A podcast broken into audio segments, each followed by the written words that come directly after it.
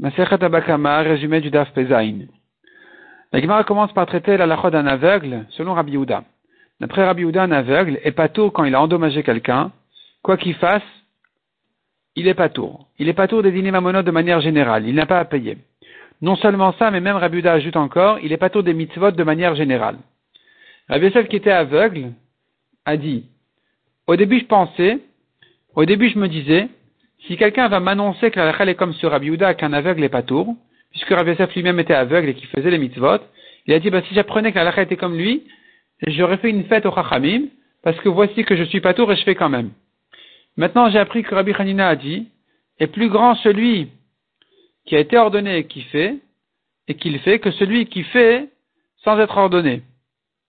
Donc maintenant, je dirais le contraire. Celui qui vient m'annoncer que la n'est pas comme Rabbi Yehuda, qui a dit qu'un aveugle est pas tour, celui qui me dira donc la est qu'un aveugle est chayav des mitzvot, j'en ferai une fête au chachamim, puisque voilà, je suis pas tour et je fais comme, et je suis, puisque je suis chayav et je fais, c'est ça ce qui est plus important. Mishnah suivante.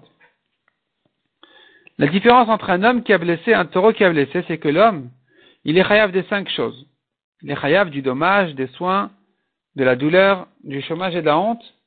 Et non seulement ça, mais aussi si c'était une femme enceinte, il devra payer les petits, les bébés. Alors qu'un taureau ne paye que le dommage, il ne paye pas les quatre autres choses et il ne paye pas non plus les bébés.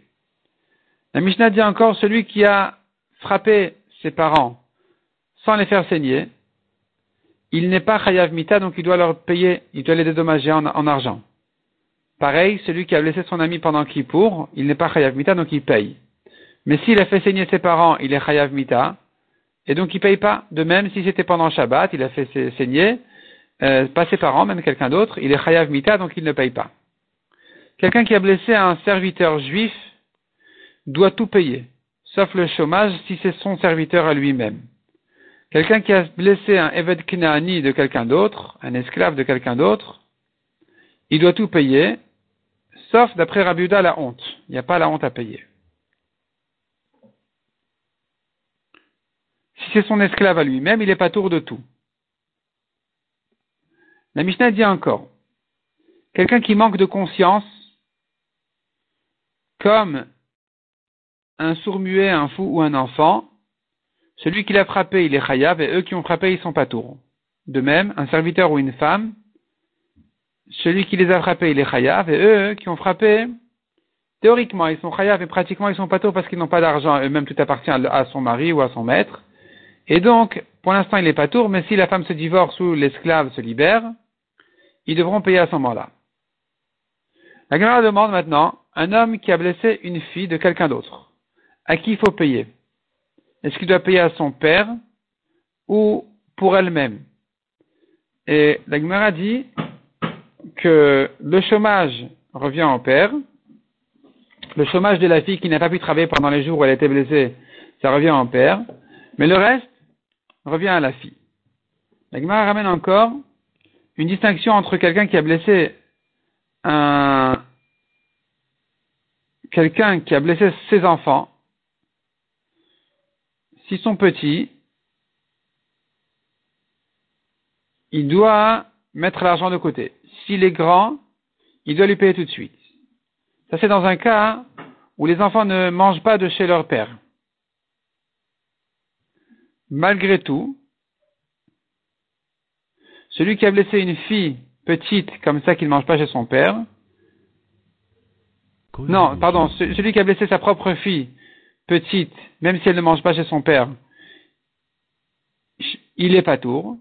Non seulement ça, mais même si quelqu'un d'autre l'a blessé, il devra payer le chômage, c'est-à-dire le surplus du chômage au père.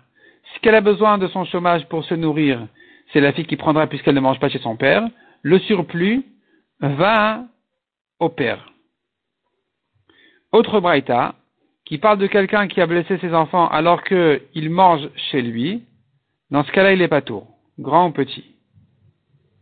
Mais s'il a blessé, euh, si c'est quelqu'un d'autre qui les a blessés, il sera chayav, et dans ce cas-là, il paiera aux enfants même.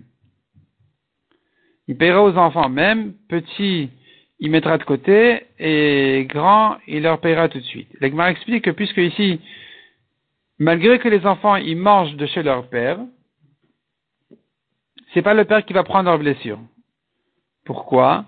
Parce que le père, lui, il sera pas content si leur travail, leur salaire, par exemple, s'ils touchent pas leur salaire, parce qu'il va leur dire voilà, je vous nourris, je touche pas votre salaire. Ou bien s'ils ont trouvé quelque chose dehors et qu'ils le prennent pour eux-mêmes, il sera pas content, il va leur dire qu'est-ce que ça vous a coûté?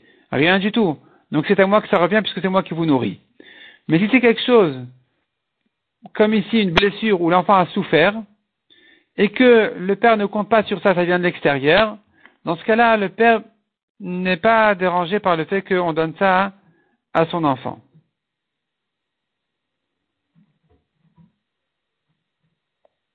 La Gemara dit qu'est-ce que ça veut dire qu'on va lui mettre de côté? Qu'est-ce qu'on en fait? Selon Rav on en fait un Sefer Torah. Selon Rababaravuna, un palmier pour qu'entre-temps il profite et il mange des, dates, des fruits du, palmier. La Gemara ramène encore une marque de Resh et Rabbi Yochanan. Resh Lakish dit comme ce qu'on a vu que le père ne prend pas la blessure de sa fille, sauf comme on a dit le chômage dans certaines conditions, et Rabbi Yochanan qui a dit qu'il prend, non seulement le père il prend ce que sa fille a était blessée, mais même si elle a pris un coup sur le visage et que ça lui a laissé une, certaine trace, une cicatrice, c'est le père qui va en profiter. C'est le père qui devra recevoir l'argent. Pourquoi? Parce qu'elle a perdu de sa valeur alors qu'elle est entre les mains de son père, de la marier, de la vendre. Donc, c'est au père qu'il faut donner.